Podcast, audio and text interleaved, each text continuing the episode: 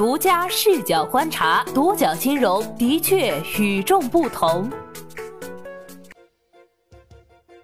本期我们一起关注的是新兑付方案一拖再拖，红岭创投清盘计划难善终。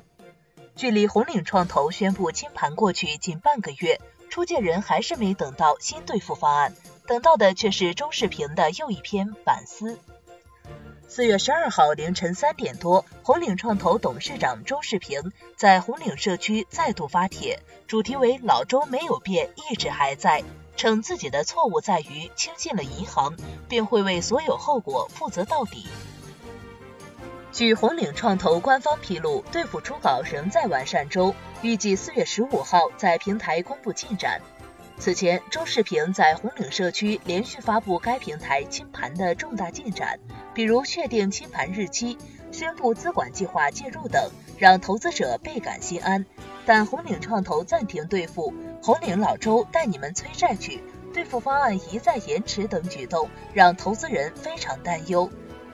独角金融了解到，对于四月十五号能否看到新的兑付方案，很多投资者依然心存疑虑。因为新方案公布的时间已经改了两次。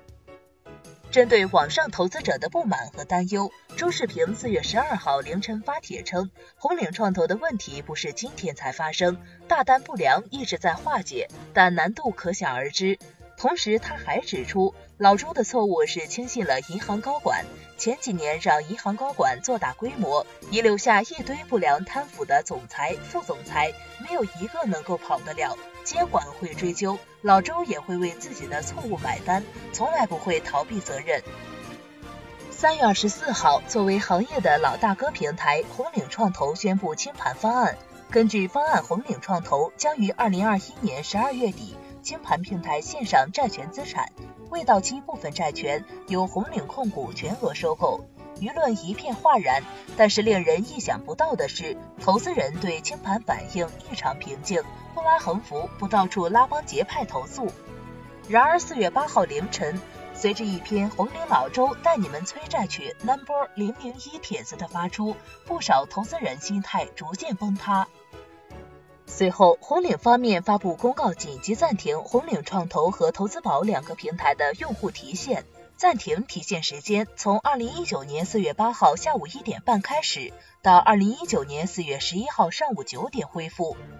周世平称。此举主要因平台不良资产处置进度不理想，计划中的四大资产管理之一三亿多还款及深圳某上市公司一点四八亿还款均延期，影响了平台流动性管理。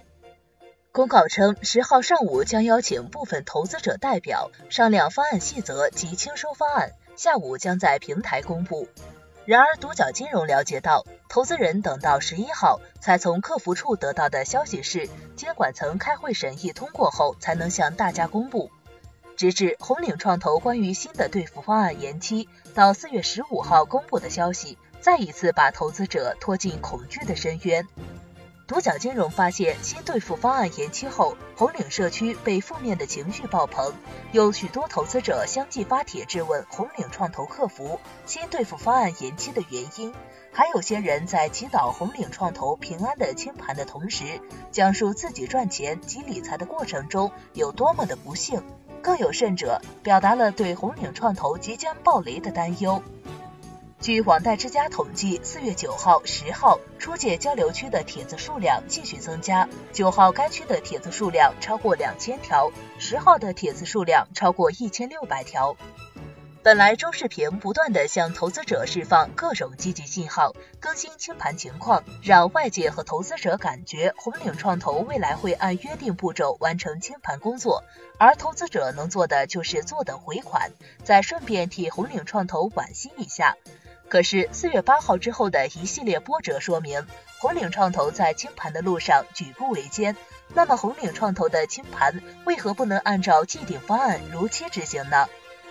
事实上，此次清盘让红岭创投最为纠结的一笔逾期是三亿元的地产借款，红岭创投方面前前后后提了三次。最初，周世平在《红岭老周带你们催债去》Number 零零一文章中不点名提到，为了高息短期借款，为红岭创投补充流动性，以四大之一的资产管理公司 A 公司欠款作为还款来源。四月八号上午开始发标借款，总金额三个亿。该项目所有成本由以四大之一的资产管理公司 A 公司承担。在今年上半年有望变现的资产中，也能看到这笔 CC 资管内蒙分公司本金三亿元，利息罚息滞纳金五千一百九十七点零四万元。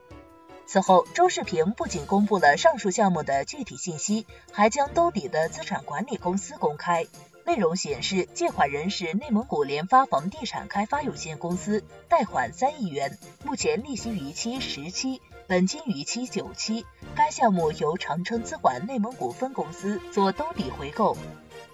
对于该笔逾期的处置，周世平透露将发起诉讼流程，目前正在整理资料中。对此，长城资管内蒙古分公司回应中国经营报的采访称，目前已安排两个解决方案。一是由一家国有金融资产公司计划收购债权，二是已找到一家投资方，通过注入资金整体解决。周世平在催债计划中表示，自四月八号起，红岭创投将分层次催收，首先全网发布催债帖，其次老周带领投资者代表上门协商，人数二十以内，如果以上措施行不通，老周将带领投资者上门维权，总人数无法具体估计。期间产生的所有费用由 A 公司承担。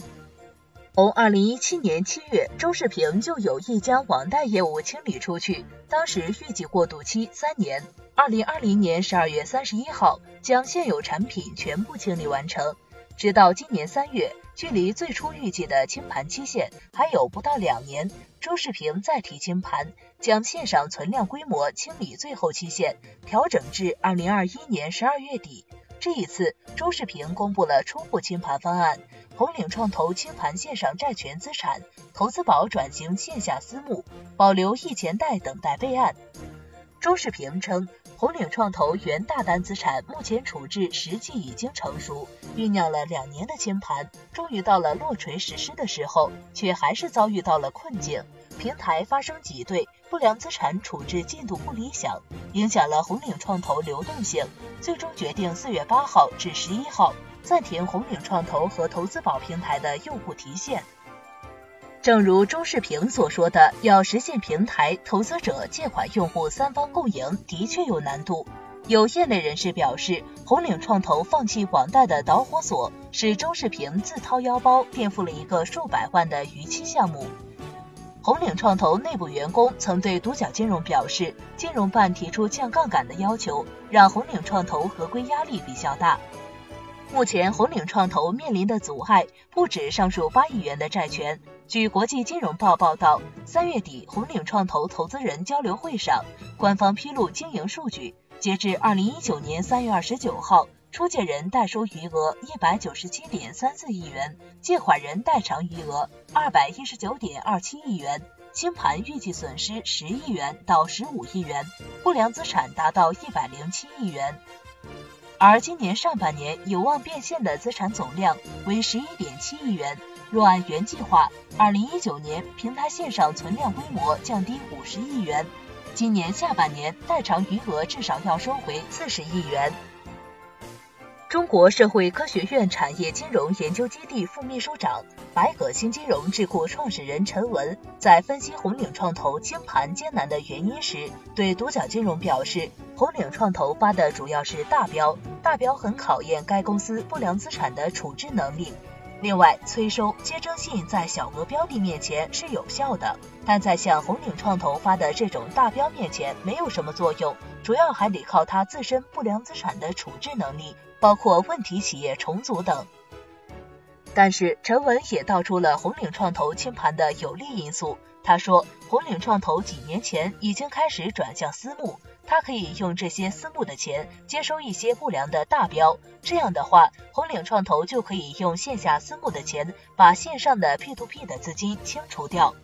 你认为红岭创投能否顺利清盘？在留言区评论谈谈你的看法。好的，以上就是本期节目的全部内容，谢谢收听，咱们下期再见。